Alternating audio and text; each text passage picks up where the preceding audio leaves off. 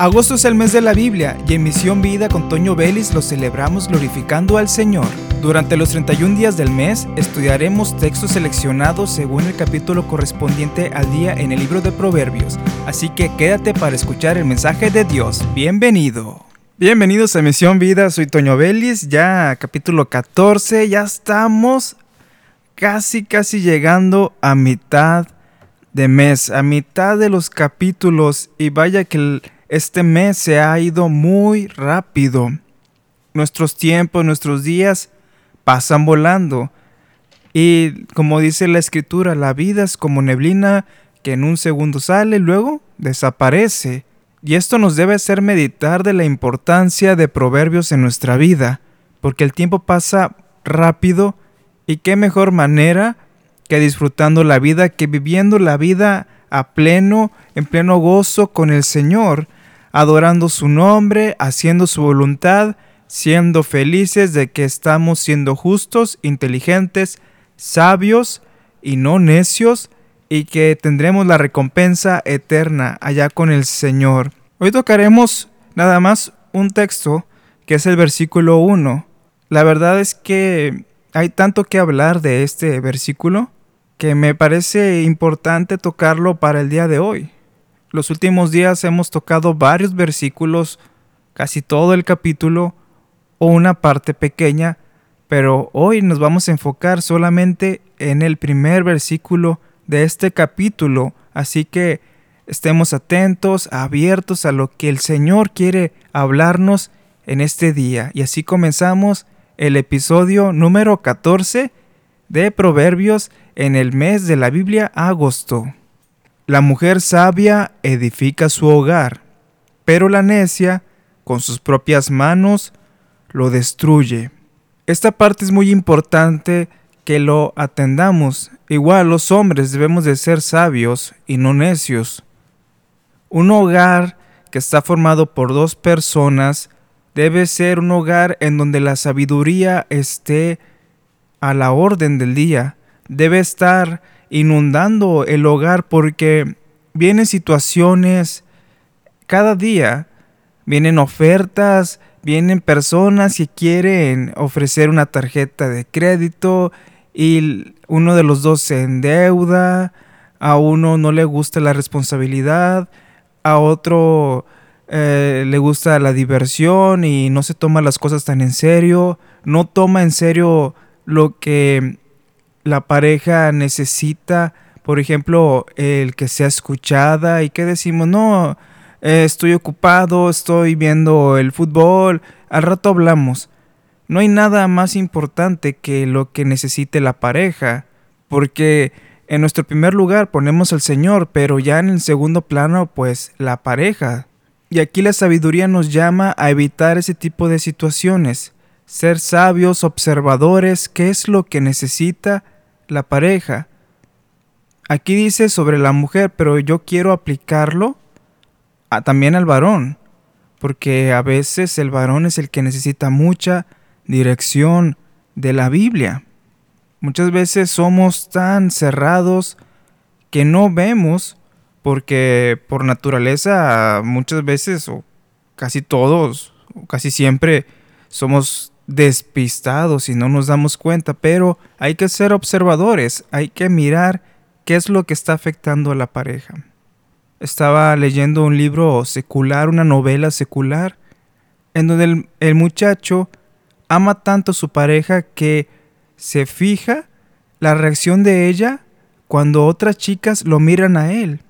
Están en, en la edad de 15 años, pero el muchacho ya es muy observador y y como es alguien de un aspecto físico favorable, pues las muchachas lo están viendo siempre y, quieren ser pareja de él. Y la novia se siente algo afectada por la mirada de los demás.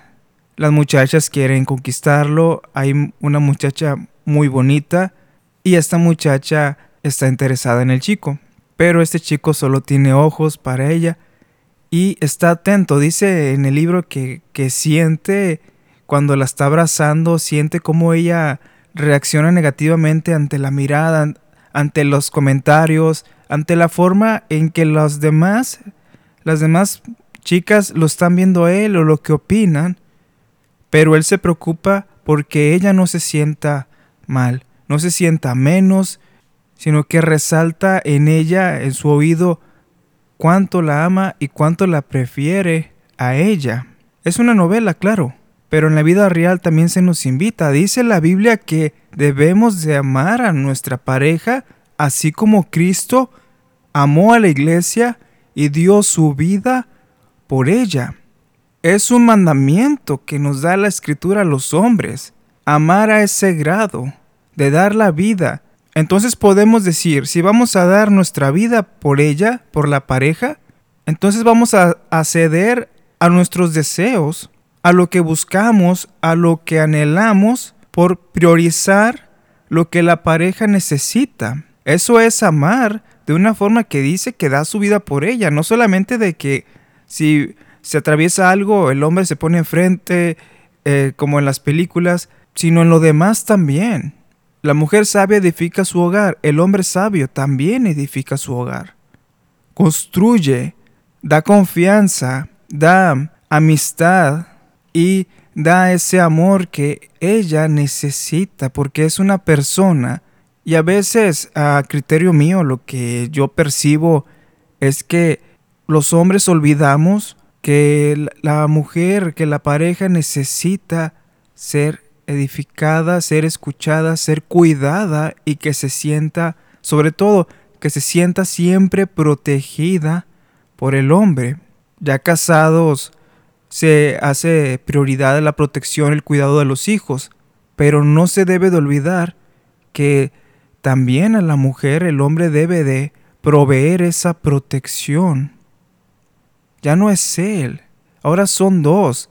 Y volviendo al texto de que la mujer es sabia, entonces ya los dos no buscan lo suyo, sino que buscan el bien del uno y del otro. En eso hay sabiduría, en eso hay amor, hay inteligencia, en eso se glorifica el Señor también, porque ya no pensamos en el yo, sino pensamos en ella y ella piensa en Él.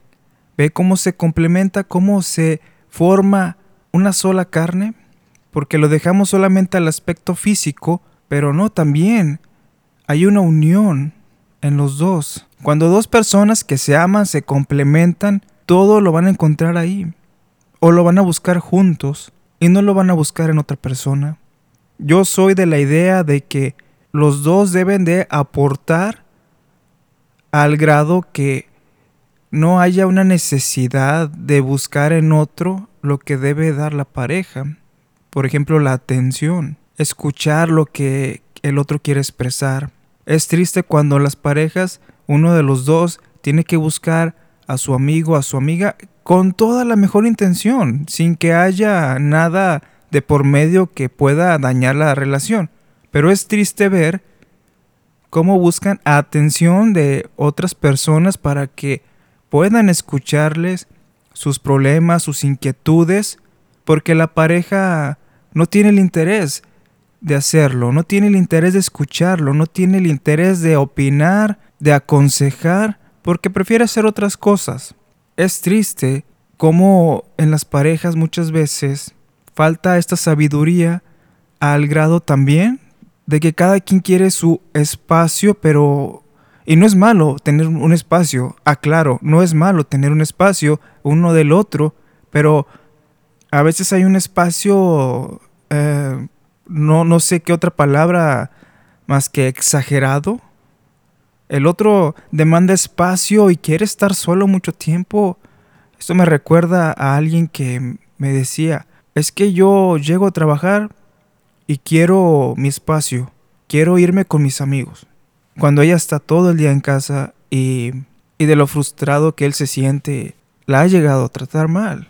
Y fue terrible ver en ella esa tristeza en sus ojos, y no debe de ser así. Lamentablemente, en muchas iglesias hay tanto varones como mujeres que no quieren escuchar a su esposo. Por eso dice aquí que la necia con sus propias manos lo destruye, destruye el hogar.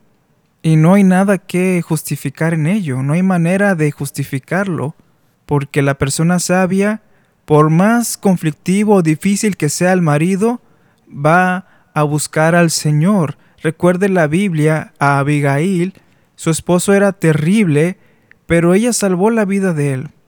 ¿Qué dijo? Pues yo voy directo con el rey. Fue con David, y eso salvó la vida de su esposo, que estaba él negando la ayuda al rey. Entonces el, el, rey a ver la actitud de ella, perdona la vida de, de Nabal. Pero ya el castigo del Señor fue diferente, fue otra decisión ya de Dios, no de David. Por eso hay que ser hombres y mujeres sabios. Es importante que atendamos la sabiduría.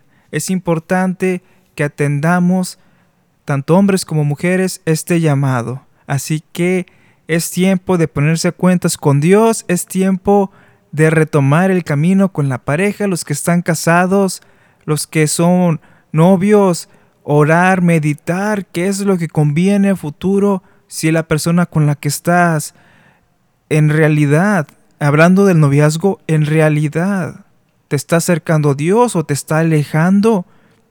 Puedes ser tú mismo, puedes ser tú misma, te sientes cómodo de expresar lo que sientes o tal vez estás en una situación de una relación de atracción física porque es una chica muy guapa o porque es el chico más popular, con más liderazgo, o el chico predicador, o el chico que, que está alcanzando muchos jóvenes, pero realmente cuando habla no hay esa chispa, esa química, ese complemento, pero estás ahí porque te gusta verlo en alto o te gusta en el caso de los varones, porque es la chica más bonita de la iglesia.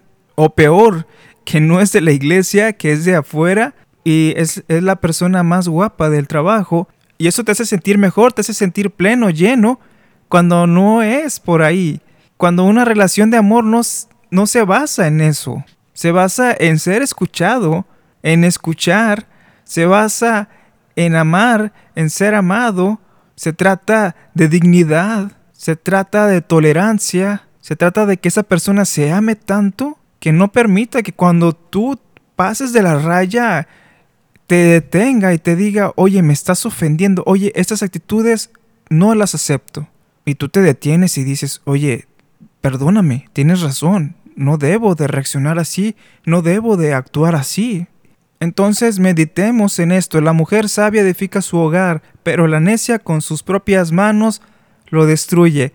Bendiciones a todos, soy Toño Belli, suscríbete a este podcast y si alguien te lo compartió por medio de alguna red social, te invito a que busques en tu navegador de preferencia Misión Vida con Toño Belis y encontrarás en diferentes plataformas todos los audios que hemos estado compartiendo. Y hablando del mes de la Biblia, también tengo un canal de video que se llama La Biblioteca de Toño. Hay reseñas de Biblias.